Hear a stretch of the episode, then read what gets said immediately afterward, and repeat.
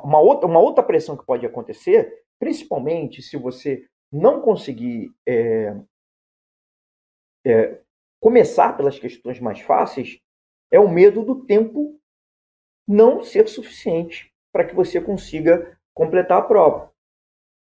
E aí o que acontece?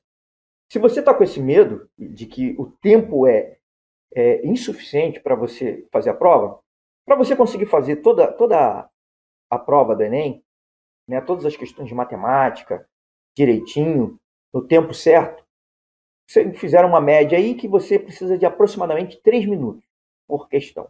Agora, o que, que acontece? O que, que adianta você resolver todas as questões em 3 minutos e errar a maioria delas? Olha só, é possível que você, com 20 questões, que é menos da metade, já conseguir 700 pontos. Então é muito mais importante que você faça a questão e acerte. Daí a importância de você escolher as questões que você vai fazer na primeira passada, do que você tentar fazer a maior quantidade de questões possível. E aí é, você já vai ter uma ideia diferente do, de como o tempo vai te pressionar. Porque olha só, pensa comigo, pensa comigo.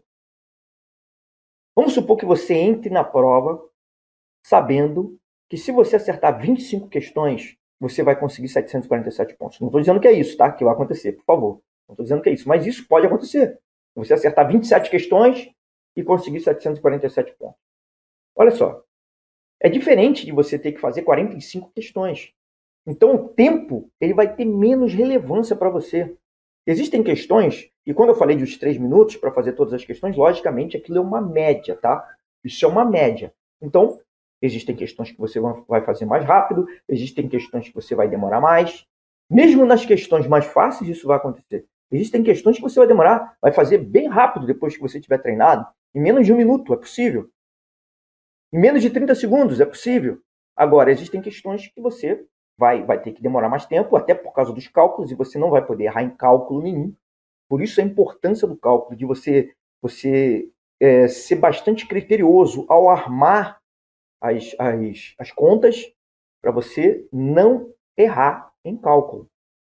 Não deixar, não dá, deixar ponto sem ser conquistado por você.